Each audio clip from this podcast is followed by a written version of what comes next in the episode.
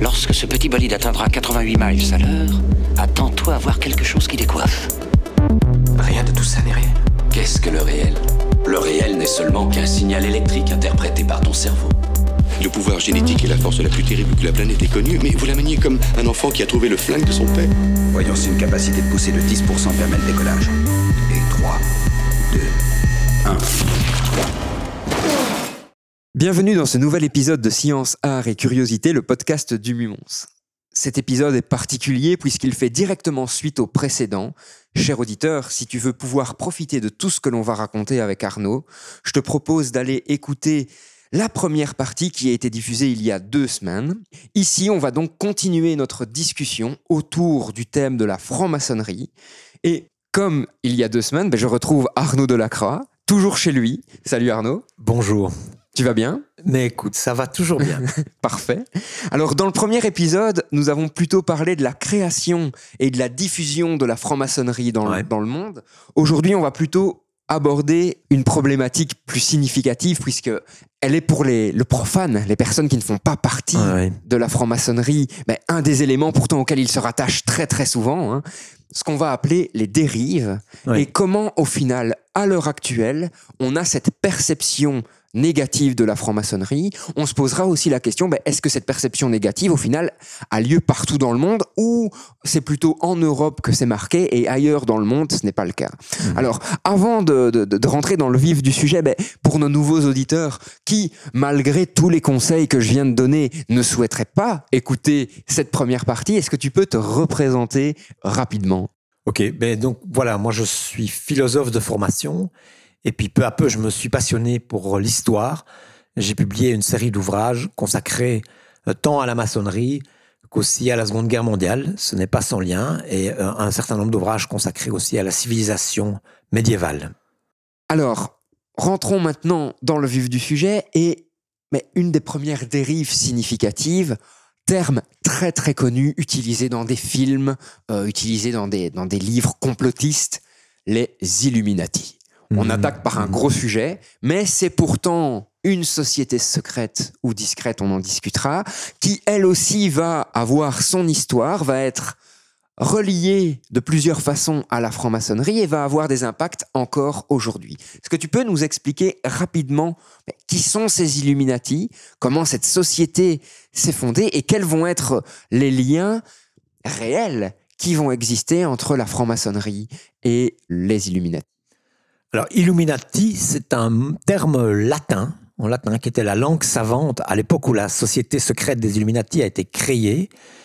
En allemand, c'est les Illuminaten parce que c'est une société qui est née en Bavière. Elle est née en 1776. Alors, par une coïncidence fâcheuse, c'est l'année aussi de l'indépendance des États-Unis d'Amérique. Et donc, sur le billet de 1 dollar américain figure la date 1776, ce qui fait la joie euh, des complotistes Tout à fait. ils pensent que ça fait référence à la naissance de la Société des Illuminés de Bavière, euh, alors que le fondateur des Illuminés de Bavière euh, n'avait aucun lien avec les États-Unis. Il s'agit d'un professeur de théologie dans une université en Bavière du nom de Adam Weishaupt. Et il a réuni quatre étudiants dans sa chambre, dans son petit appartement d'enseignant, euh, pour fonder cette société, qu'il avait d'abord appelée les perfectibilistes, des gens qui étaient destinés à se perfectionner et à perfectionner le monde. Vous voyez qu'on là, on a des a objectifs un parallèle. hein. qui pourraient faire penser à la maçonnerie. En fait, Weishaupt avait voulu faire euh, se faire membre de la maçonnerie, mais il avait peu de moyens et à l'époque, les cotisations étaient assez élevées et donc euh, il, il n'a pas pu euh, assumer d'entrer en, en maçonnerie. Son, son traitement de professeur ne le lui permettait pas. Quand tu parles de cotisation, Oui. donc ça veut dire que quand on rentre en franc-maçonnerie, d'une façon ou d'une autre, on participe à l'effort une, financier. on paye une cotisation annuelle. Et aujourd'hui, elle est euh, tout à fait euh, raisonnable. C'est- un montant accessible euh, à tous, quoi. Je dirais, voilà, une, une vingtaine, 25 euros par mois. euh, euh, c'est pas euh, des, des montants euh, excessifs, mais euh, à l'époque, euh, en tout cas en Bavière, c'était un obstacle pour Weishaupt. Et donc, il a décidé de créer sa propre société secrète, les perfectibilistes. Et un de ses étudiants lui a suggéré un autre nom, les illuminés, parce qu'à l'époque, on parlait beaucoup d'illumination, illumination mystique, et on s'est dit que c'était beaucoup plus attirant. Alors, dès le début, l'objectif de cette société secrète euh, ce n'est pas l'illumination mystique du tout, quelque chose qui passionnait un nombre de personnes à l'époque en Europe et en Allemagne en particulier, mais c'est plutôt euh, les lumières radicales. hein. On est à l'époque du euh, mouvement des lumières, Lofklärung en allemand. On peut Euh, rappeler le fondement des mouvements des Lumières Oui. rapidement. Oui, il s'agit une fois de plus de faire la lumière et de séparer la lumière des ténèbres. Les ténèbres sont connotés obscurantistes, ils sont liés à la superstition. C'est un terme que va utiliser Voltaire, par exemple, un des grands philosophes des Lumières en France. Il va parler de la superstition et ça vise souvent euh, la religion catholique dans l'esprit de Voltaire. En tout cas, hein, même si je l'ai dit, il n'est pas athée, il est théiste, mais il est anticlérical. Il est opposé à la religion catholique.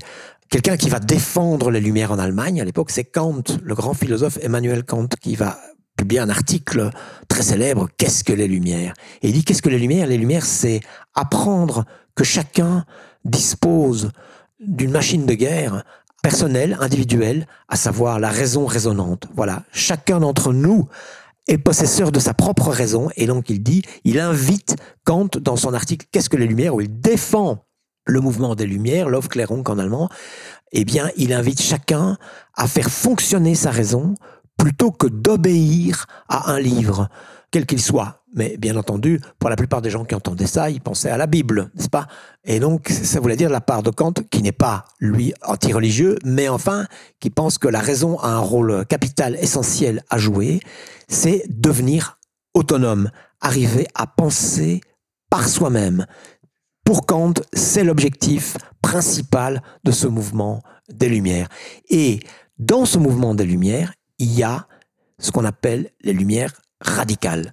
Et qu'il y a quelqu'un comme Adam Weishaupt, le fondateur des Illuminés de Bavière, des Illuminati, eh bien, c'est quelqu'un qui est un tenant des Lumières radicales. C'est-à-dire quelqu'un qui pense que les Lumières doivent se traduire pas seulement au plan de la pensée, comme le croyait Kant, comme l'affirmait Kant, pas seulement au plan de la science, mais aussi au plan politique.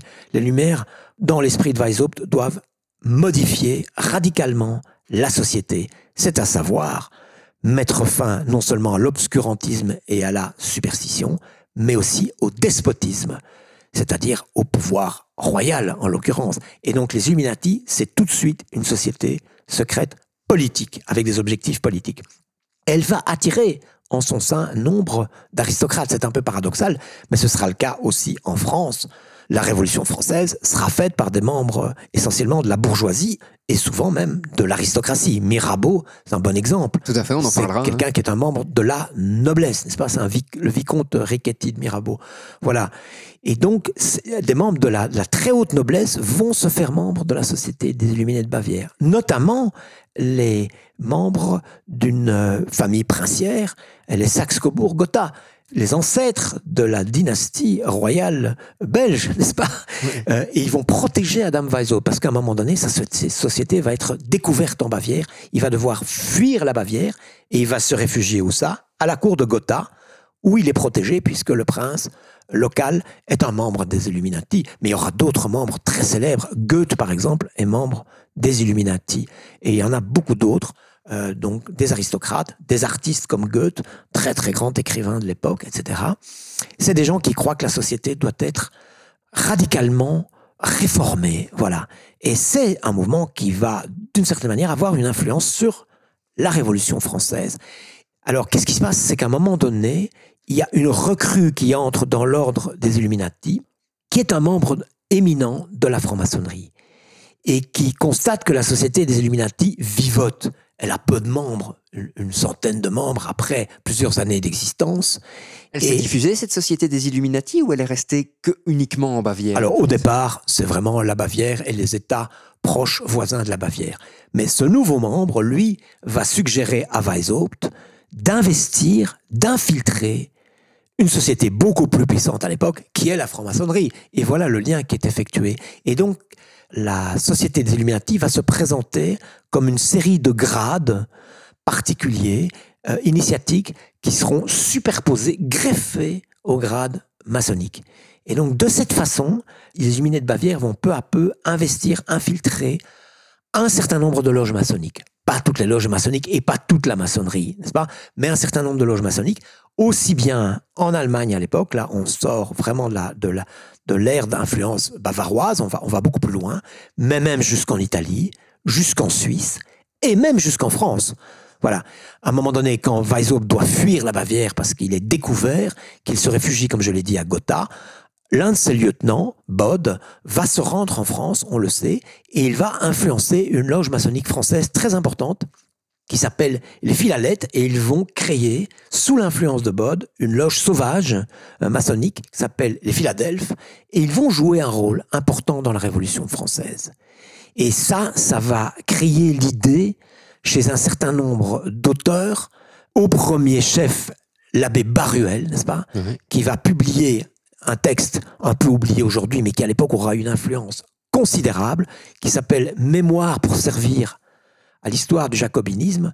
Et l'abbé Baruel, c'est un jésuite, c'est un jésuite qui est réfugié, comme beaucoup d'aristocrates à l'époque de la Révolution française, réfugié à Londres. Et là, il va imaginer toute une thèse qu'il va développer dans un livre, cet hein. ouvrage où il dit mais toute cette révolution française là qui a abattu la royauté en France et puis qui a eu une influence dans d'autres pays, n'est-ce pas, notamment avec les conquêtes napoléoniennes, etc. Tout ça a été ourdi. C'est le fait d'un complot et ce complot, il a été ourdi dans ce que Baruel appelle, il invente ce terme qui aura une- un certain succès, les arrière-loges. Alors voilà, j'ai j'ai retrouvé les exemplaires donc des mémoires pour servir à l'histoire du jacobinisme de Baruel. Et alors c'est assez troublant. Voilà, on ne pourra pas le voir, mais je te le montre quand même. Donc ce sont des exemplaires qui ont appartenu à Baruel lui-même. D'accord, Et regarde, on y voit les trois points tout à fait. maçonniques. Parce que Baruel raconte dans son ouvrage qu'il a été lui-même initié maçon. Mais de force, pratiquement. Et oui. oui, voilà, Enfin, C'est- il- des amis lors d'un souper euh, qui l'auraient un petit Je peu le voulais pas, mais on m'a euh, forcé. voilà, oui, ça paraît très curieux comme Oui. récit, mais enfin, il est vrai que dans ses mémoires, Baruel attaque frontalement la maçonnerie euh, continentale, en particulier française, puisque c'est là qu'a eu lieu la Révolution, en France en 1789, mais euh, il s'abstient de critiquer la maçonnerie anglaise. Et il faut savoir que la maçonnerie anglaise et la maçonnerie anglo-saxonne en général, aujourd'hui, là je fais un saut à travers le temps, mais toujours aujourd'hui, elle est dite régulière. Régulière parce qu'elle respecte un certain nombre de bornes, euh, comme les appellent les maçons anglo-saxons, et notamment cette borne qui remonte, là je vous invite à écouter le, le podcast d'il y a deux semaines, qui remonte aux constitutions maçonniques, ces textes publiés par la maçonnerie à Londres dans les années 1720, et où on trouve l'obligation pour le maçon de ne pas être athée, n'est-ce pas? Or, la maçonnerie en France d'abord, et puis sur tout le continent européen par la suite, en Belgique, en Italie, en Allemagne, etc., va, euh, et ça commence en France d'abord, l'obédience principale française, le Grand Orient de France, en 1870, c'est quand même très très tard, euh, va dire qu'il n'y a plus d'obligation d'être croyant pour entrer en maçonnerie. Ça ne veut pas dire qu'il faut être athée pour entrer en maçonnerie, pas du tout. Mais on n'a plus l'obligation d'être croyant. À partir de là, les maçons anglo-saxons, les loges anglaises et américaines, euh, essentiellement, vont dire, bah alors cette maçonnerie-là, qui admet les athées en son sein, est une maçonnerie irrégulière, parce qu'elle ne respecte pas certaines bornes euh, qui ont été fixées et qui disent qu'il faut être croyant. Attention, croyant au sens très large. C'est le grand architecte. Ça peut vouloir dire catholique, protestant, calviniste, anglican, musulman. Euh, il y aura des musulmans membres de la maçonnerie, il y en a. Mais ça peut vouloir dire aussi théiste à la façon d'un Voltaire, croyant dans un grand horloger, un grand architecte. hein. Tout à fait. Ça, ça peut aller, euh, ça peut aller très loin. La Mais enfin, de il faut très, très large. voilà, il faut être très croyant au sens très large euh, du terme. Donc ça, ça n'implique pas nécessairement l'appartenance à une confession religieuse, mais ça peut l'impliquer. Alors, les Illuminati, eux, clairement, sont athées. Weishaupt est athée. Et donc, au fil des grades et des initiations euh, créées par Weishaupt et, et ses lieutenants, eh bien, peu à peu, euh, l'initié découvre qu'en fait, il fait partie d'une société qui a pour objectif la réforme radicale de la société ce qui va se passer lors de la Révolution. Donc Baruel est à la fois un complotiste, il est un complotiste, euh, je vais revenir là-dessus, mais il n'a pas non plus tout à fait tort. Il y a eu une influence, effectivement, des Lumières radicales et des Illuminati lors de la Révolution française. Mais il y a, on le sait aujourd'hui, les recherches ont été faites dans les archives, lors de la Révolution française, il y a autant de francs-maçons qui sont favorables aux idées de la Révolution française qu'il y a de francs-maçons qui sont Contre. totalement opposés, qui sont anti-révolutionnaires. D'autant plus qu'à cette époque, la noblesse fait en, en grande partie Voilà. Oui. partie de la franc-maçonnerie. La noblesse peut être aussi favorable Tout à, à la fait. Révolution. hein. Tout à fait. Euh, voilà, on le sait. Euh, Un certain nombre de, de- de nobles, d'aristocrates français ont participé de manière active euh, à la Révolution française. Ils pensaient que la société devait être réformée et que le despotisme devait être abattu, euh, effondré, et qu'une société de privilèges, il faut savoir que le, et le clergé d'un côté et l'aristocratie de l'autre échappaient quasiment à l'impôt. hein. Euh, C'est quand même un privilège assez incroyable. Cette société de privilèges méritait d'être complètement euh, réformée. Voilà. Et ça, c'est les idées que développent les Illuminati. Alors, cette société des Illuminati, elle a donc une influence à l'époque, mais je le dis bien, elle a une influence dans une partie de la maçonnerie, mais même en Allemagne, elle rencontre des oppositions. Voilà. Il y a un ordre maçonnique, l'ordre dit de la Rose-Croix d'or d'ancien système qui fait référence au, À la Rose-Croix dont on a parlé dans le premier dont épisode. On a parlé précédemment, dans le précédent podcast, effectivement, mais qui, qui récupère tout cela, n'est-ce pas? Eh bien, le- la, la Rose-Croix d'Or d'Ancien Système, qui est un système maçonnique assez influent à l'époque en Allemagne, est totalement opposé aux Illuminati. Et il y a donc un- quelqu'un comme Burke en Angleterre qui va faire des, rédiger des écrits contre la Révolution française. C'est- un des contre-révolutionnaires les plus célèbres, les plus fameux. Burke, qui est le- d'ailleurs le maître à penser d'un Bart de Wever aujourd'hui en, en Belgique, euh, c'est pas un secret. Eh bien, voilà un grand théoricien de la contre-révolution. C'est quelqu'un qui était membre de la franc-maçonnerie en Angleterre, n'est-ce pas? C'est ça. euh, voilà, et il y en a d'autres. hein. Les soirées de Saint-Pétersbourg, euh, c'est un auteur français, c'est aussi un contre-révolutionnaire complet, et c'est un franc-maçon. Donc voilà, la franc-maçonnerie est complètement divisée à ce sujet. Donc, Comme, on- comme on l'a dit, hein, elle n'est pas monolithique, faut arrêter de la voir comme un seul tenant Absolument. avec une seule façon de penser. donc elle reflète souvent les dissensions qui ont lieu dans la société ambiante. Euh, elle les reflète en son sein. Euh, donc voilà. Donc les Illuminati ont une influence, une influence non négligeable, et puis ils vont peu à peu euh, disparaître. Mais un certain nombre de gens qui ont fait partie de cette société des Illuminés de Bavière, hein, les Illuminaten, les Illuminati, vont avoir une influence dans la, dans, la, dans la société, tout à fait. Mais on ne peut pas réduire la Révolution française comme l'a fait Baruel. Et c'est là qu'il est un auteur complotiste, à un complot qui se serait tramé dans les arrière-loges par les Illuminés qu'il cite euh, nommément, il les cite dans ses euh, Mémoires pour servir l'histoire du jacobinisme. La Révolution française a beaucoup d'autres causes, à commencer par un État français qui est quasiment failli, en faillite euh, à l'époque, par des causes climatiques aussi, on le pense aujourd'hui. Il y avait de très très mauvaises récoltes qui se sont succédées. Ça a eu créé des, des famines dans la France de l'époque, etc. Et aussi, certainement, l'idéologie aussi euh, royale était euh, fort discutée, fort controversée. On le voit par des philosophes comme Jean-Jacques Rousseau, qui est absolument pas membre de la maçonnerie, comme Voltaire, qui lui le deviendra sur le tard, n'est-ce pas, quelques, très peu de temps avant sa mort. Euh, voilà, donc on peut pas dire que, oui, on peut dire que Voltaire est un franc-maçon, mais c'est vraiment euh, l'influence de la Toute maçonnerie sur petite partie de sa vie. Oui, c'est voilà, ça Mais correspond. euh, ça illustre aussi quelque chose d'intéressant en franc-maçonnerie qu'on essaie de montrer dans notre expo, c'est que euh, on ne devient pas franc-maçon et on fait des choses. C'est on fait des choses, on est approché, on discute avec des gens, ça renforce nos idées, ça les fait évoluer. Donc la maçonnerie est parfois un, seulement un rouage dans ce que la personne va faire, ce qu'elle va dire, ce comment elle va agir. Alors, ce que tu dis là, c'est très important. Et dans euh, l'album de bande dessinée que j'ai publié, La franc-maçonnerie dévoilée, on a pris ce parti d'explorer l'histoire de la maçonnerie à travers 18 personnages, précisément pour montrer que ces 18 personnages, qu'il s'agisse de Benjamin Franklin, qui a joué un rôle important dans l'indépendance des États-Unis d'Amérique, ou d'autres euh, personnages, un Mozart au niveau artistique, etc., euh, sont des personnages qui ont une action, qui ont une œuvre, et puis qui, à un moment donné, s'inscrivent dans un parcours maçonnique. Voilà, qui va peut-être euh, les influencer dans leur travail et dans leur action. Effectivement, mais ça peut aller dans des sens très très différents. Je citais l'exemple de Burke, franc-maçon anglais, et l'un des ténors de la contre-révolution. L'idée étant qu'à partir du moment où on se rassemble avec des personnes, on échange sur des principes, sur des idées, et ces discussions font évoluer nos propres concepts dans un sens ou dans un autre, simplement.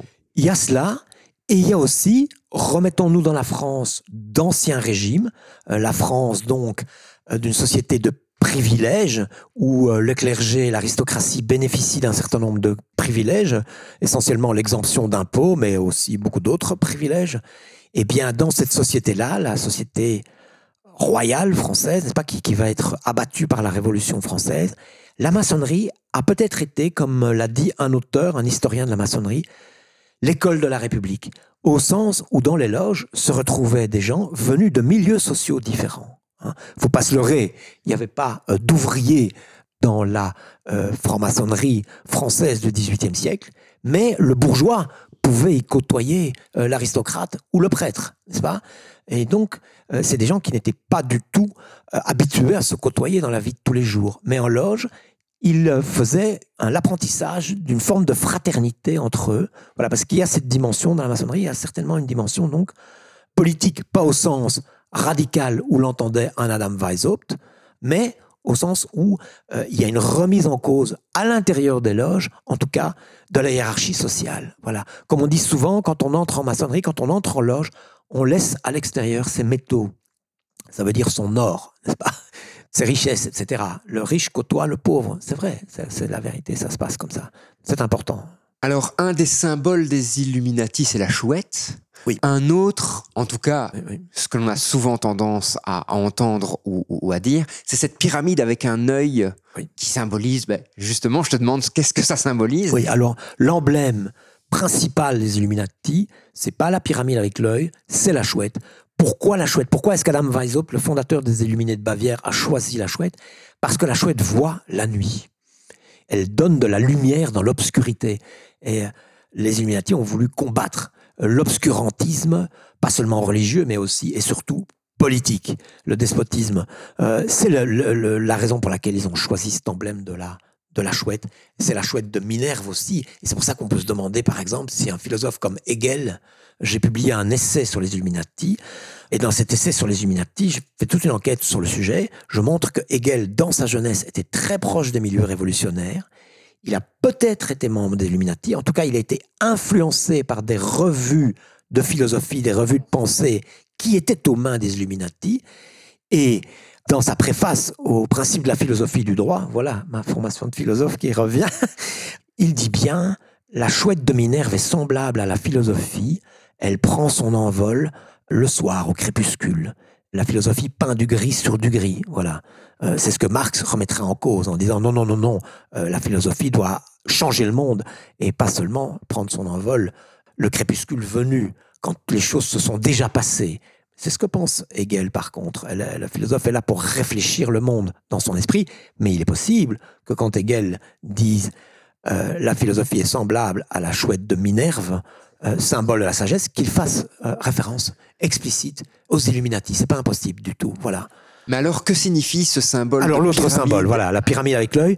Alors ça, c'est un, un symbole qu'on trouve sur le billet de 1 dollar américain et qui vient pas directement des Illuminati, mais par contre, qui vient d'une symbolique maçonnique. Ça oui.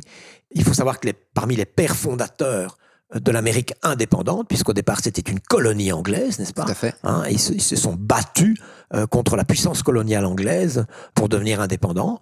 Ils le sont devenus en 1776, l'année de la fondation des Illuminati. Je le dis, c'est- c'est une- c'est une coïncidence, mais pour les complotistes, il n'y a pas de coïncidence. Évidemment, il n'y en a jamais.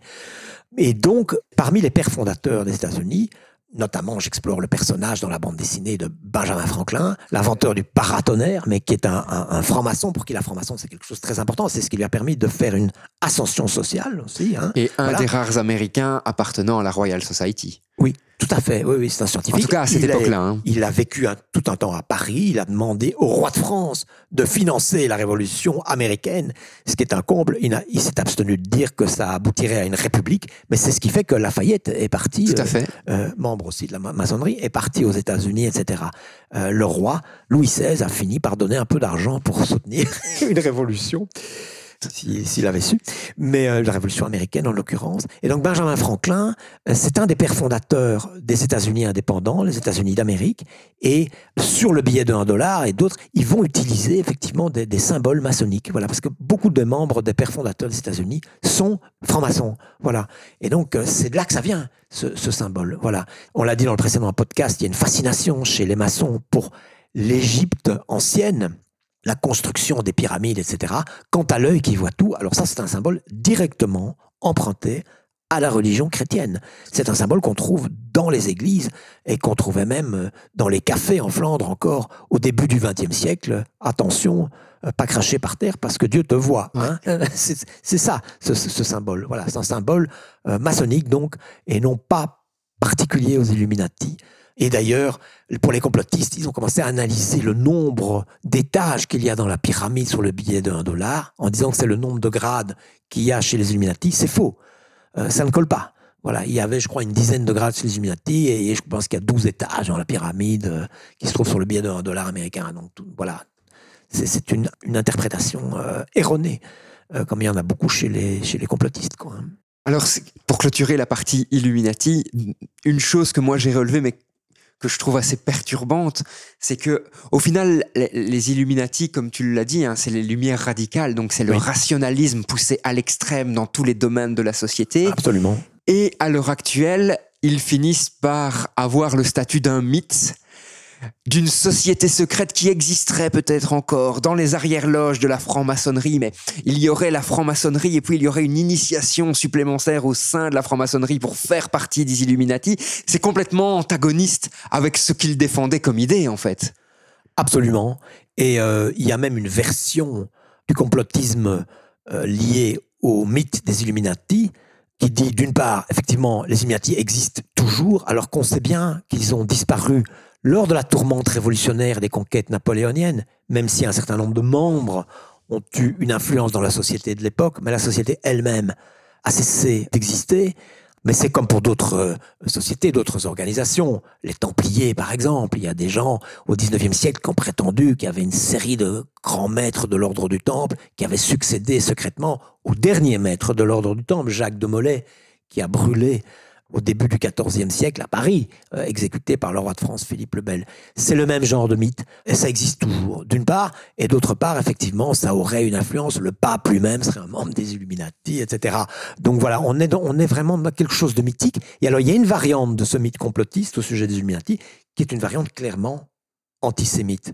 Ce qui est un comble, parce qu'il faut savoir que pour le fondateur des Illuminati, et dans les écrits qui ont été laissés, qu'on a retrouvés, qu'on a étudiés, n'est-ce pas, des Illuminati, qui ont été publiés, eh bien, les Juifs n'étaient pas admis au sein de la société secrète des Illuminati. Alors, euh, en fait, une société dirigée par des Juifs, c'est c'est un comble. Et deuxième élément que je trouve important pour clôturer la partie Illuminati, c'est l'influence que ça a aujourd'hui.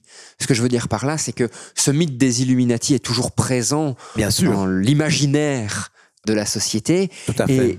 Et, donc, il influence clairement la perception que les gens ont de la franc-maçonnerie. Oui, puisque, effectivement, à l'époque euh, de la véritable existence des Illuminati, au XVIIIe siècle, ils sont tentés et réussis d'une certaine façon à infiltrer un certain nombre de loges maçonniques.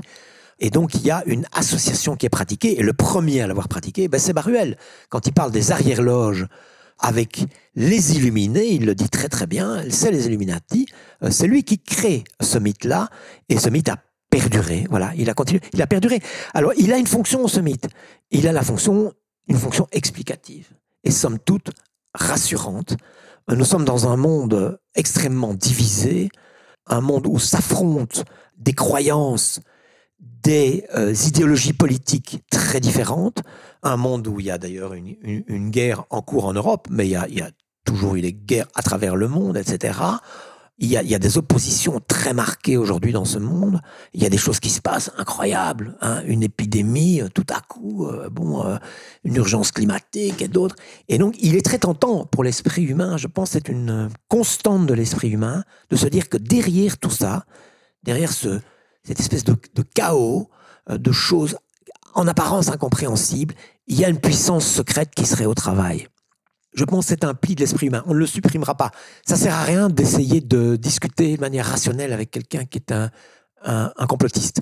Euh, J'ai eu le cas, euh, pour vous citer un exemple, je donnais une, euh, une conférence et à la sortie de la conférence, quelqu'un est venu me trouver en me disant Vous avez vu la dernière émission retransmettant le Grand Prix de l'Eurovision?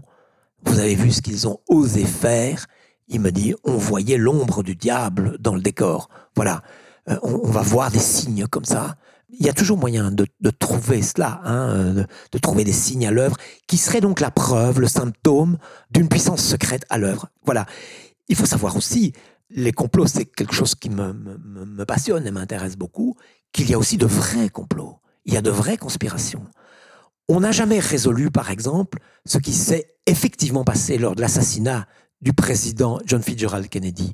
Est-ce que c'est un tueur isolé qui a agi de son propre chef Ou, semblerait-il, d'après un certain nombre d'enquêtes, il y avait un deuxième tueur présent sur les lieux, ce qui signifierait déjà, Deux intérêts, éventuellement. oui, deux intérêts, ou alors un complot. Oui, Hein c'est ça. Voilà, on ne le sait pas. Il y a aussi de vrais complots.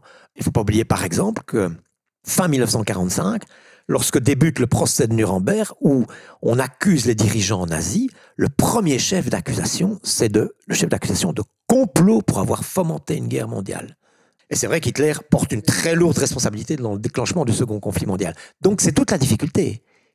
Où sont les vrais, les bons complots et où sont les faux, les complots Il y a une espèce de juxtaposition entre complot et ésotérisme au final aussi. Ce que je veux dire par là, c'est on va euh, imaginer qu'un complot automatiquement va impliquer le signe du diable. On le voit hein, là avec le- l'Eurovision. Et, et je pense que les vrais complots sont des complots extrêmement rationnels qui visent à faire bouger le monde dans un sens et Bien pas sûr. dans un autre. Et ils sont politiques, ils ne sont pas ésotériques. Tout à fait. Alors l'idée de complot ésotérique, c'est très très juste que tu, tu mettes le doigt dessus. Euh, déjà chez un auteur comme euh, Balzac, qui, qui explorait dans ses romans la société française et ses mécanismes euh, à son époque, le 19e siècle, hein, l'arrivisme, euh, la prostitution, euh, les, les mécanismes littéraires, etc., ben, politiques aussi, hein, la façon dont fonctionnait la bourgeoisie, etc. Et Balzac, il croit ça. Il dit, euh, il y a une vraie histoire, l'histoire apparente, celle qu'on lit dans les journaux, et puis il y a une histoire cachée, une histoire dissimulée, une histoire occulte. Et c'est là qu'on rejoint les croyances ésotériques liées directement au complot. Maintenant, il faut savoir que le, le fait de lier le complot et la franc-maçonnerie, ça vient certainement des Illuminati et de l'abbé Baruel qui a parlé des Illuminati en, en- en leur attribuant erronément la responsabilité totale de la Révolution française, alors que c'est peut-être un petit facteur dans le déclenchement de la Révolution. Et alors après, ben, il y a d'autres auteurs qui ont surenchéri. hein. On a Léo Taxil par Voilà. exemple. Alors Léo Taxil, c'est un cas très, extrêmement particulier. très très bon hein, exemple. Là, on n'est plus du tout à l'époque de la Révolution et au XVIIIe siècle. On est à la fin du XIXe siècle. Voilà, j'ai ici un des, des ouvrages les plus connus de Léo Taxil, Les mystères de la franc-maçonnerie. Euh, là encore, on voit le genre de gravure. C'est un- quelqu'un qui joue sur l'horreur, hein, Ouais. des crimes sanglants, etc. D'ailleurs, l'histoire de Léo. Taxil Les est personnages monstrueux. Alors, Taxil, c'est un, c'est un personnage très, très curieux, oui. C'est, c'est un type qui, dès le début, j'ai fait des recherches donc à son sujet, dès le début, il, il invente des choses. Il est d'abord à Marseille, il écrit aux journaux et il dit on a vu des requins dans la rade de Marseille.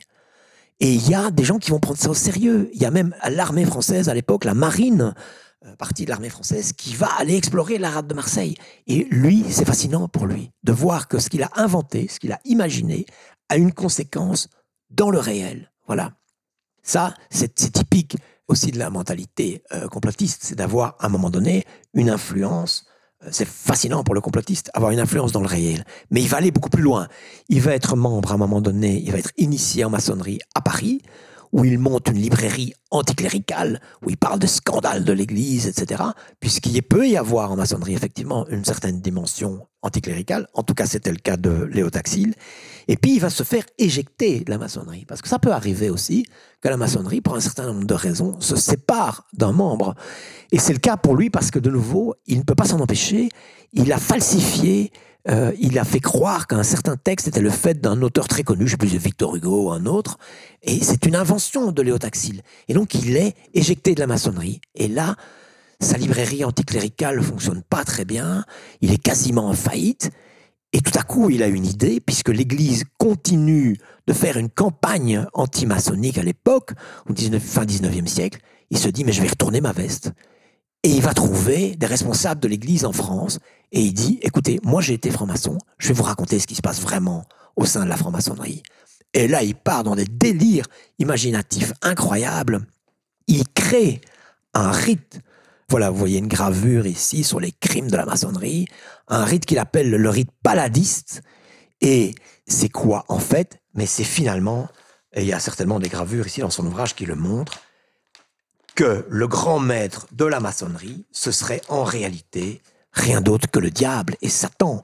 Et la maçonnerie serait une secte satanique qui rend hommage au diable. Voilà L'idole Baphomet, hein, c'est bien ça. tout à fait la croyance fondamentale de Léotaxile. Le drame, c'est que ça va être pris très au sérieux. Ça va être pris Diffusé. au sérieux par le pape qui va recevoir Taxile en audience. Ses ouvrages vont avoir un succès fou, puisque soi-disant, il dévoile euh, des secrets incroyables. Et il y a même des francs-maçons qui vont y croire et qui vont dire mais c'est quoi ce rite paladiste? Je veux en faire partie. euh, Où est-ce qu'on peut s'affilier, etc. Voilà. Et puis à la fin de sa vie, il a inventé un personnage, une certaine Diana Vaughan, qui serait la fille euh, d'un grand maître euh, du rite maçonnique aux États-Unis, sataniste, etc., et qui voudrait dévoiler tout ça. Et alors, lors d'un congrès antimaçonnique organisé par l'Église à Paris, il y a quand même des prêtres, notamment allemands, qui ont fait une petite enquête au sujet de Diana Vaughan et qui ont dit mais ce personnage n'existe pas, c'est une invention. Et là, Taxil est très très mal pris, il est coincé en public et il dit je ferai des révélations bientôt. Et un mois ou deux plus tard, à Paris, une conférence, ça fait scandale, il dit j'ai tout inventé. Voilà, donc mes ouvrages, c'est du bidon complet, tout sort de mon imagination, il faut dire qu'il avait une imagination euh, très riche, et, j'ai tout inventé. C'est un scandale énorme. Le pape est ridiculisé, n'est-ce pas, pour avoir cru dans les élucubrations de Léotaxile. Mais ça va laisser des traces, ça va laisser des traces. Il y a des gens qui prennent toujours ce type de choses au sérieux.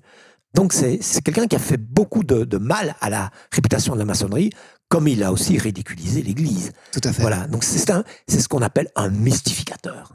c'est- c'est- Il a un certain génie, il faut le reconnaître. il a un génie et en même temps, c'est c'est des fake news, clairement. hein. Ce qu'il a fait, c'est le processus de, de la Ah, fake news. Absolument, c'est le terme. Les fake news existent depuis très longtemps. Et lui, eh bien, il est un maître de la fake news, quoi. Et on y a cru, comme on peut croire aujourd'hui à certaines fake news. Ah oui. Et donc, on y a cru. Le pape lui-même y a cru. Un certain nombre de membres du clergé y ont cru. Et même certains maçons y ont cru. C'est complètement Voilà. fou. hein. C'est incroyable. Et alors, mais après cette conférence où il a tout dévoilé, alors là, il est fini. C'est un homme fini. Et donc, il, mourra dans la misère et complètement oublié, quoi, hein, quelques années plus tard. Voilà. Un destin tout à fait intéressant. hein. Un autre personnage Oui. qui va avoir aussi euh, une incidence sur la franc-maçonnerie, et je pense qu'il y aura une incidence sur comment se comporte la franc-maçonnerie aujourd'hui à différents endroits du monde, c'est Hitler, bien entendu. Oui. Mais de façon plus générale, c'est le nazisme et la franc-maçonnerie. Quelles relations vont-ils avoir? Que va-t-il se passer exactement entre eux et pourquoi surtout?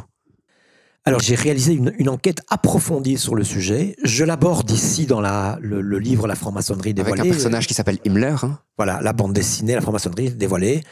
Himmler n'a jamais été franc-maçon, c'est un opposant radical à la franc-maçonnerie, mais je pense qu'il fallait la, peine de, le mettre en scène. C'est un passionné d'ésotérisme, Himmler. hein. Et il est responsable au sein du régime nazi, au sein du Troisième Reich, il est responsable, nommé par Hitler, de la police secrète. C'est pas rien, la Gestapo, n'est-ce pas? Et il va créer aussi ce qu'on appelle l'Ordre Noir, l'ASS, qui est une, une espèce de milice, euh, ce qu'on a appelé aussi des soldats politiques au service euh, du régime nazi. Dans ce régime, il faut toujours en référer à Hitler. Et Hitler, dans Mein Kampf, il parle de la franc-maçonnerie. Donc j'ai été chercher ce, ce qu'il disait exactement au sujet de la Complètement franc-maçonnerie. fou parce que c'est quelque chose dont on ne parle pas très souvent en fait. hein. Hitler est un disciple d'un texte très mystérieux qui s'appelle Les Protocoles des Sages de Sion. C'est un texte qui est apparu en Russie vers 1903. Il a été publié dans des journaux d'abord, puis sous forme de livre, et il a été bientôt traduit du russe vers le français, du russe vers l'allemand, et c'est notamment les nazis qui vont le publier en feuilleton dans leur quotidien, le Völkischer Beobachter, l'Observateur Völkisch, et il sera traduit aussi aux États-Unis par quelqu'un qui a une très grande influence aux États-Unis, un grand entrepreneur automobile, Henry Ford, n'est-ce pas, qui rachète un journal, euh, le Dearborn Independent, et qui va traduire là-dedans les protocoles des sages de Sion. Que racontent les protocoles des sages de Sion? C'est un texte dont on ne connaît pas les auteurs. C'est un texte qui met en scène 12 envoyés des 12 tribus d'Israël qui se réunissent dans le cimetière de Prague un endroit extraordinaire, cimetière juif de Prague, n'est-ce pas? Je l'ai visité. Et qui font part, chacun à leur tour, de leur plan de conquête du monde. Et ils vont conquérir le monde par différents moyens. Et notamment une révolution politique. Alors quand aura lieu en 1917 la révolution bolchevique, les bolcheviques vont prendre le pouvoir en Russie, on dira, ben vous voyez que les Ils protocoles des sages de Sion avaient raison, ils avaient prévu le coup, quoi. hein. Bon, voilà. Bon, ceci dit, il y avait des mouvements révolutionnaires en Russie énormément, hein, Bakounine et d'autres, etc., euh, bien avant la révolution de 1917, hein, quand, alors que le texte, il paraît en 1903, je le rappelle, à Moscou. hein. Et dans ce texte, les protocoles des sages de Sion, il est question aussi de la franc-maçonnerie. Et ce texte dit ceci, ceux qui dirigent secrètement la franc-maçonnerie, et la plupart des francs-maçons ne le savent pas, n'est-ce pas? Mais les très hauts grades, les dirigeants de la franc-maçonnerie, les dignitaires, eux le savent, et eux seuls le savent, mais en fait, c'est les juifs qui dirigent tout. Voilà. C'est assez incroyable puisque dans la plupart des loges allemandes et dans un certain nombre de loges françaises et d'autres, eh bien, les juifs n'étaient pas bien reçus euh, ou n'étaient même pas reçus du tout en franc-maçonnerie. Mais l'objectif des protocoles de sages de Sion, c'est l'antisémitisme, c'est critiquer le juif, en faire euh, quelqu'un qui voudrait euh, diriger le monde. Et donc c'est pour ça que dans ce livre, il est question de la franc-maçonnerie. Et Hitler est un disciple de ce texte. Et dans Mein Kampf, il dit, voilà, ce texte est un texte authentique. C'est pourquoi d'ailleurs, c'est typique, une tournure complotiste typique, les juifs disent que c'est un faux, donc c'est la preuve que c'est un texte authentique, hein, puisque c'est un texte qui critique les juifs. Voilà. Et donc il dit, la franc-maçonnerie, dit Hitler, c'est le moyen qu'ont trouvé les juifs pour investir la société, pour se faire une place dans la société. Et donc, tout le travail des nazis contre la maçonnerie, ça va être d'éliminer la franc-maçonnerie, puisque ils pensent, comme c'est expliqué dans les protocoles des sages de Sion, qui est un, qui est un faux, hein, on sait aujourd'hui que c'est un faux, eh bien, que les Juifs dirigent le- cette société. Et donc, en 1935, Hitler parvient au pouvoir en Allemagne en 1933. Deux ans plus tard, à l'été 1935, la maçonnerie sera supprimée. Et la personne qui est chargée de la supprimer, c'est Himmler, puisqu'il fait partie il dirige la police secrète, et son lieutenant Heydrich. Alors c'est très intéressant parce que Heydrich, qui dirige le Sicherheitsdienst, service de sécurité en Allemagne, eh bien, son père était franc-maçon. Son parrain était un ami de son père qui était lui aussi franc-maçon. hein. Et Heydrich était l'un des principaux, hum, donc lieutenant, c'est le, le bras droit d'Himmler, mais c'est un des principaux opposants à la maçonnerie en Allemagne. Alors, ils vont chercher dans les archives maçonniques la preuve, n'est-ce pas, du lien avec euh, les juifs. Ils vont, ils vont pas la trouver. Mais quand un complotiste ne trouve pas, c'est parce que c'est secret, c'est ultra secret, et donc ça, ça, ça ne ça ne le dérange pas.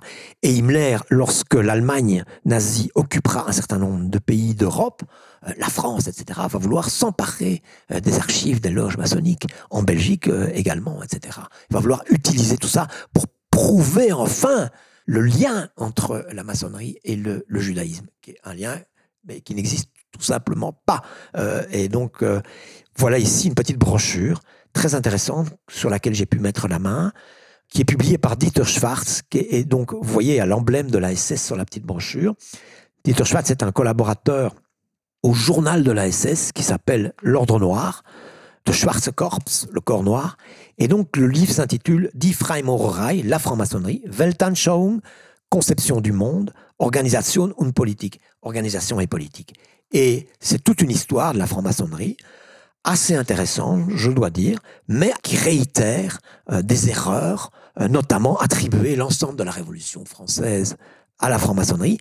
Et alors c'est très très intéressant de voir qu'est-ce que, en fait, un auteur nazi ici, qui est donc membre de la SS, qu'est-ce qu'il ne supporte pas dans la franc-maçonnerie? C'est c'est très très intéressant, c'est d'une part que la franc-maçonnerie est internationale, il y a des loges en Angleterre, il y a des loges en France, il y a des loges en Allemagne, il y a des loges en Russie, il y a des loges un peu partout dans le monde. Et ça, pour l'allemand nationaliste, ultranationaliste, c'est insupportable. Ça veut dire qu'il y a des, il y a moyen de fraterniser avec des Français ou des Anglais, alors qu'on va leur faire la guerre.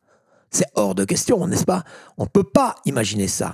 Et d'autre part, il dit, et là on retrouve l'argument qui était développé par le pape dans sa bulle contre euh, la franc-maçonnerie, on ne peut pas appartenir à la fois au catholicisme et à la franc-maçonnerie, eh bien, de la même façon, pour l'auteur SS ici, on ne peut pas appartenir à l'État nazi, et encore moins au parti nazi, et à la franc-maçonnerie, puisqu'il y aura alors des choses qui seraient cachées, qui seraient discrètes, qui seraient confidentielles, auxquelles l'État nazi n'aurait pas accès, On est nazi de part en part, hein, depuis la naissance jusqu'au tombeau, n'est-ce pas?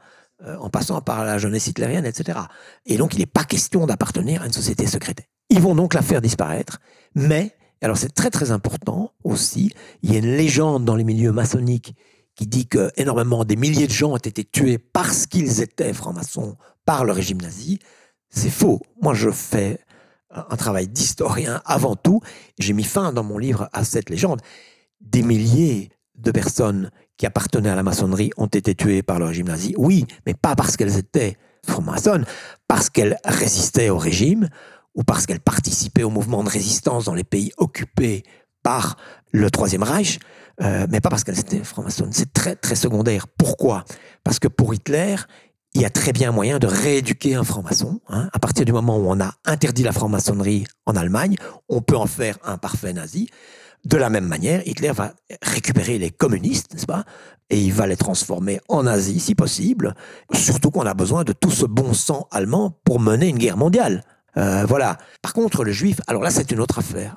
Pour Hitler, le juif est condamné dès la naissance, puisque Hitler, il croit dans un racisme biologique. Voilà. Et donc, il s'oppose, par exemple, là, c'est intéressant, avec quelqu'un comme Pétain, en France, qui est très anti-maçonnique, qui va faire en sorte que tous les fonctionnaires français qui ont appartenu à la franc-maçonnerie, il va mettre la main sur des listes de francs-maçons, vont perdre leur emploi sous le gouvernement de Pétain, sous l'occupation donc, euh, en France. Mais par contre, Pétain va confier à son chef du cabinet civil, du Moulin de la Bartette, il va lui dire cette phrase très intéressante. Un juif n'est pas responsable de sa naissance. Un maçon l'est toujours de son appartenance à la maçonnerie. C'est un choix. On est là dans une conception des choses tout à fait opposée à celle d'Hitler. Pour Hitler, un juif est responsable de sa naissance, il est criminel dès sa naissance, il faut donc l'exterminer. Par contre, un franc-maçon, ben, il y a moyen de le récupérer. Quoi. Alors, Hitler va, va dire, en tout cas en substance, quelque chose que je trouve très intéressant. Donc, c'est la franc-maçonnerie paralyse l'instinct de conservation nationale au moyen de doctrines pacifistes. Par contre, leur organisation fonctionne impeccablement. Il faut aller chercher des informations là-bas pour voir comment ça fonctionne. Il y a une certaine admiration de la part d'Hitler pour l'organisation maçonnique. Et cette euh, admiration, on la retrouve chez Himmler également, tout à fait. Et Himmler demande aux, membres de la SS de répertorier les francs-maçons, de les surveiller, etc. Tout ça avant la prise du pouvoir par Hitler. Hein. Après, il s'agira d'interdire euh, la société maçonnique, ce qui se passera également dans l'Italie euh, sous Mussolini ou dans l'Espagne sous le gouvernement de Franco. Alors, ce qui est aussi assez intéressant et ça montre bien cette, euh, toujours cette appropriation de mythes par la franc-maçonnerie. Certaines loges franc-maçonnes, plutôt que de passer en sommeil, vont essayer d'introduire des nouveaux rites dans leur loge et ces rites s'inspirent de toute la mythologie allemande. Alors voilà, ça, ça s'est passé, ça fait partie un peu de quelque chose de honteux pour la franc-maçonnerie allemande, c'est qu'un certain nombre de loges, une fois qu'Hitler est au pouvoir, en 1933, vont tout faire pour rester envie, je dirais, pour continuer d'exister et donc vont s'abaisser, je dis bien un certain nombre de loges. Il y a une minorité de loges qui va pas du tout procéder de cette façon-là, qui va éteindre les feux, qui va mettre fin à ses activités volontairement. Mais d'autres vont essayer de perdurer, ils vont essayer de convaincre quelqu'un comme Goering, par exemple, qui avait l'air d'un type sympathique, un bon gros, euh, sympa. Euh, bon, il n'était pas du tout, mais c'est l'air qu'il se donnait, un plaisantin. Euh, ils vont essayer de le convaincre que la maçonnerie puisse continuer d'exister. Et pour faire cela, ils vont s'abaisser effectivement à transformer les, rites et les symboles. Et ils vont entrer dans tout un, un galimatia germanique, n'est-ce pas, mythologie germanique, etc. effectivement. Alors, ça peut être interprété de deux façons. Ça peut être soit vu comme vraiment une véritable trahison fondamentale, où ces loges maçonniques se sont dit, bah, on va jouer la carte du, Troisième Reich. Ça peut aussi être interprété d'une façon plus généreuse, plus positive, en disant, bah, ils ont fait ce qu'ils pouvaient pour sauver les meubles. Et donc, ils ont fait semblant d'adopter euh, ces rites euh, nazis, entre guillemets, ou, euh, germaniques, entre guillemets très difficile de, savoir ce qu'il en est euh, réellement. Alors, pour clôturer ce, sujet des dérives significatives autour de la franc-maçonnerie, J'ai l'impression que ces dérives ont une des conséquences assez importantes, surtout en Europe. On le sait en Europe, comme tu l'expliquais dans le premier podcast et ici aussi, le franc-maçon est libre de se dévoiler, personne d'autre ne peut le faire, on parle vraiment de sociétés discrètes, alors que par exemple en Angleterre, en Écosse ou même aux États-Unis, on a des défilés de francs-maçons. Donc, ce qui prouve que la vie du franc-maçon est très très différente dans ces autres pays et en Europe. Absolument. Et je, pense qu'il y a ça effectivement des raisons historiques. Voilà. Et en particulier la Seconde Guerre mondiale, où partout où le régime nazi a été une puissance occupante, euh, a commencé bah, d'ab- d'abord en Allemagne même, n'est-ce pas, et puis après dans les pays occupés, eh bien, euh, la franc-maçonnerie a été euh, décriée, interdite, vilipendée. Il y a eu des expositions qui ont été réalisées, qui ont été vues par des milliers de gens, y compris dans les pays occupés, en Belgique, euh, en France, etc., qui montraient comment le juif, le juif éternel, Ewig Ju- Jude, comme dit euh, Goebbels, dirigeait en fait la, la franc-maçonnerie et comment les rites maçonniques étaient des rites criminels. n'est-ce pas? On est très proche des fantasmes de d'un personnage ici comme Léo Taxil, ce, ce genre de choses dans ses expositions. hein. Ça a été vu par beaucoup de monde et il y a même eu une production de films. En France, il y a un film qui a été vu par des milliers de gens dans les cinémas qui s'appelait Forces occultes et qui montrait euh, aussi tout le mal qu'il fallait penser de la, la franc-maçonnerie. Donc tout ça a laissé des traces et euh, il y a pas seulement l'occupation, il y a aussi effectivement quand même l'importance longtemps de, l'Église catholique, notamment en, Flandre, euh, l'Église très très puissante, beaucoup plus qu'en Wallonie, et, en Flandre, euh, être maçon, c'était très mal vu, n'est-ce pas Donc il fallait pas se dévoiler. Ça pouvait être très mal vu. Vous, pouviez perdre votre emploi, être très mal vu dans la société locale, etc. Et je pense que ces les raisons, pardon, pour lesquelles la maçonnerie en Europe, mais c'est vrai aussi dans des régimes qui n'étaient pas le régime nazi, mais qui étaient quand même des régimes dictatoriaux. Le, régime franquiste, par exemple, en Espagne, euh, Franco était très malin, il s'est pas engagé dans la guerre aux côtés d'Hitler. Pourtant, Hitler a essayé de le convaincre, mais euh, Franco était très, très, beaucoup plus malin que ça. Il l'a pas fait. Mais Franco était vraiment an- anti-maçon. La légende veut que son frère, lui, était peut-être membre de la maçonnerie. C'est pas impossible. On n'en a pas la preuve absolue, mais c'est une possibilité. Mais donc, lui euh, a vraiment poursuivi, euh, emprisonné les maçons. Ça été- en fait, c'était beaucoup plus sévère avec les maçons que les nazis en Allemagne. Ça a été très très loin, hein, mais parce qu'il y a aussi ce côté très catholique chez Franco. Hein, donc voilà, il pensait être le, le représentant de, de, de la religion catholique, etc.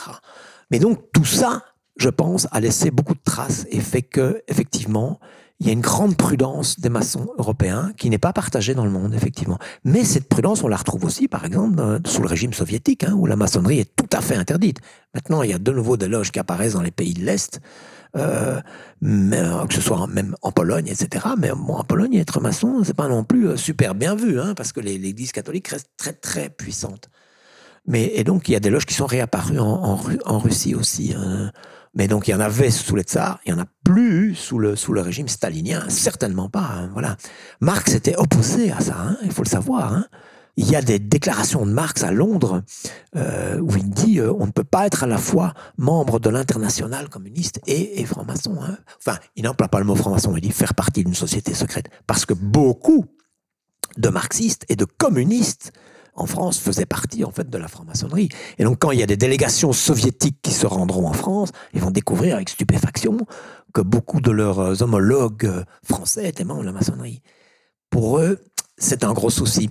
Et c'est de nouveau, on retrouve les mêmes idées que dans la religion catholique ou dans le national-socialisme, le nazisme, c'est la double appartenance. Mussolini, c'est la même chose. Le fascisme, Mussolini ne supporte pas qu'on soit membre du parti fasciste et en même temps membre de la maçonnerie. Parce qu'il faut une fidélité totale et absolue au parti, n'est-ce pas?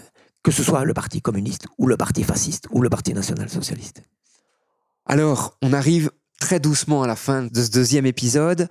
Un autre point qu'on ne va pas détailler parce qu'il faut laisser quand même quelques surprises au lecteur, c'est que tu parles aussi de l'influence de la franc-maçonnerie dans l'art. On va Oui. le voir avec des personnages tels que Mozart, Kipling, Oui, qui vont être influencés par leur parcours maçon dans l'œuvre qu'ils vont faire. tout à fait. On va le voir aussi avec euh, ben, des œuvres actuelles, le, le film Terra Masonica, film documentaire, qui va nous montrer la grande diversité de toutes les loges euh, maçonniques à travers le monde, où justement on a toujours cette, cette idée transversale de cohabitation, de terrain neutre, de discussion, où on a mais, des musulmans et des catholiques qui vont discuter dans la même loge, où on a aussi un paradoxe, c'est que c'est toujours le l'empire qui colonise un pays qui va amener en fait la franc-maçonnerie, franc-maçonnerie qui va devenir un lieu de réflexion sur oui, mais ne devrait-on pas devenir indépendant? On voit que ce livre où tu, tu dévoiles vraiment la, la franc-maçonnerie et l'histoire de la franc-maçonnerie est, euh, en tout cas, moi, paru très très intéressant. À qui tu le conseillerais? Waouh Alors là, d'abord, je le conseillerais à tous les curieux. Voilà. Moi- Moi-même, j'ai un tempérament très curieux. C'est pour ça que je m'intéresse beaucoup aux complots, etc., aux énigmes de l'histoire.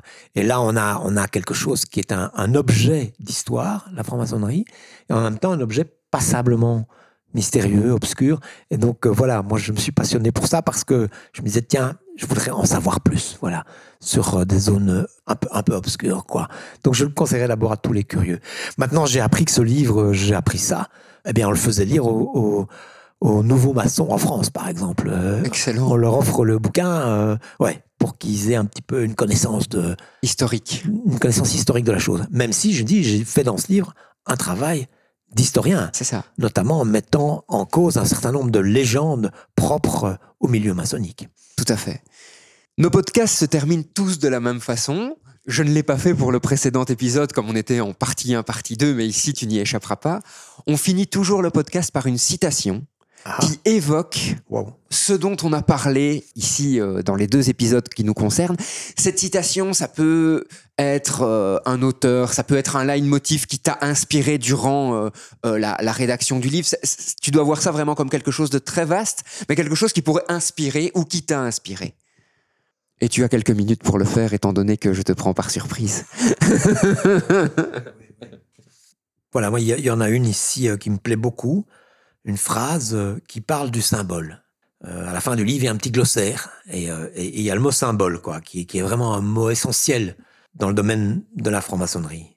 En Grèce ancienne, le symbole, symbolon, en grec ancien, était un tesson de céramique brisé qui permettait à chacun des possesseurs de se reconnaître, les deux morceaux du symbolon s'emboîtant à la perfection. Il s'agissait donc d'un signe de reconnaissance donné en partage. Et ce symbole, il n'a pas une, mais de multiples significations. Eh bien, Arnaud, merci beaucoup pour ta participation à ces Merci. deux épisodes.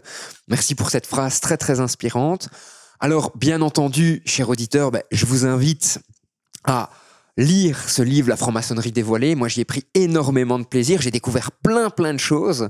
Je vous invite aussi en, en complément à venir voir l'exposition du Mumons qui parle de la franc-maçonnerie et qui justement essaie de refaire aussi le point sur ce qu'est la franc-maçonnerie, d'où elle vient, qui sont les membres connus de la franc-maçonnerie et qu'est-ce qu'ils ont fait dans la communauté proche de la ville de Mons.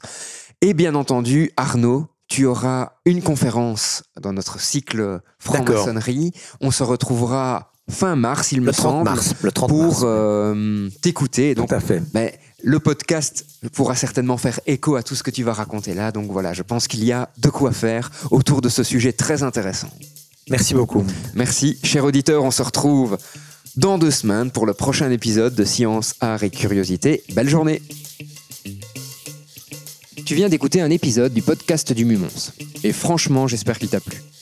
D'ailleurs, si en passant, tu veux me faire un retour ou si tu as des idées d'amélioration, surtout n'hésite pas à nous contacter. Tu peux aussi devenir notre ambassadeur et faire découvrir ce podcast tout autour de toi. Si tu as des idées de sujets ou si tu souhaites enregistrer un épisode, surtout n'hésite pas à nous contacter. Rendez-vous sur le site internet mumons.be ou sur la page Facebook du Mumons.